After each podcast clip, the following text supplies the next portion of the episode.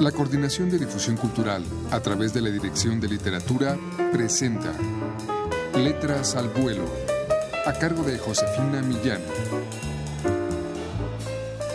Muy buenas tardes amigos.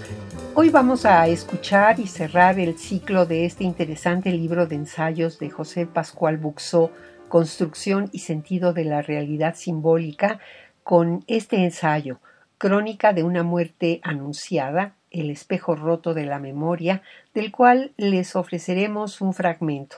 Tiene un epígrafe de García Márquez que dice Los críticos son hombres muy serios y la seriedad dejó de interesarme hace mucho tiempo.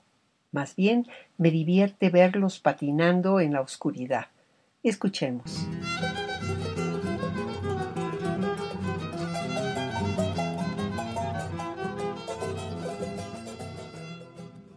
Hace más de cuatro décadas que Mario Vargas Llosa publicó su voluminoso estudio Gabriel García Márquez, Historia de un deicidio.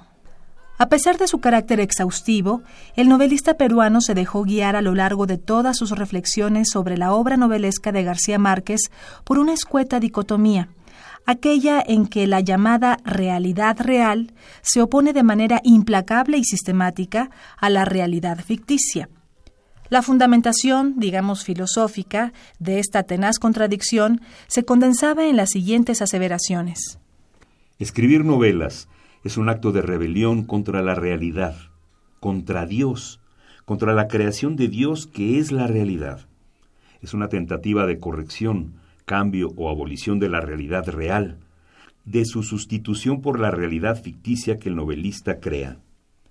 Este es un disidente, Crea mundos verbales porque no acepta la vida y el mundo tal como son o como cree que son. La raíz de su vocación es un sentimiento de insatisfacción contra la vida.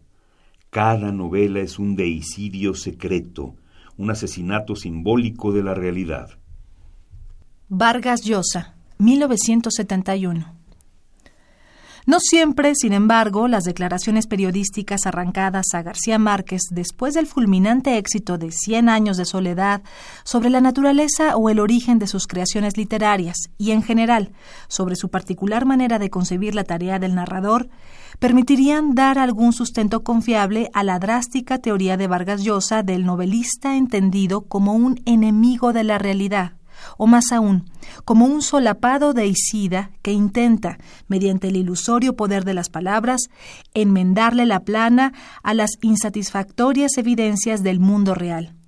Pareciera, pues, que Vargas Llosa asumiera el concepto de realidad en un sentido estrechamente empírico, el que corresponde a aquel modo de ser de las cosas en cuanto existen con independencia de la mente o la voluntad humanas, y que contrapusiera esta realidad fática u objetiva a las apariencias o imágenes ficticias con que la fantasía es capaz de representar los objetos o acontecimientos exteriores.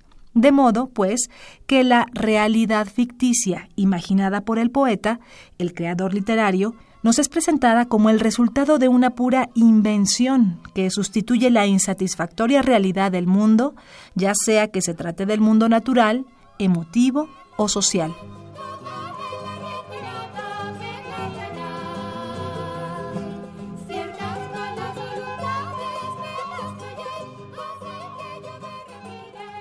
Este fue, amigos, un fragmento del ensayo Crónica de una muerte anunciada, el espejo roto de la memoria, del libro que hemos venido reseñando, Construcción y sentido de la realidad simbólica, con ensayos sobre Cervantes, Rulfo y García Márquez de José Pascual Buxó.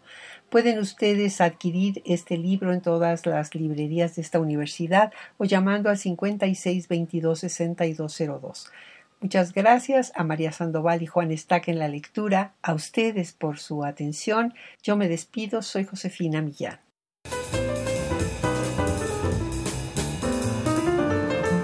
La Coordinación de Difusión Cultural a través de la Dirección de Literatura presentó Letras al Vuelo, a cargo de Josefina Millán.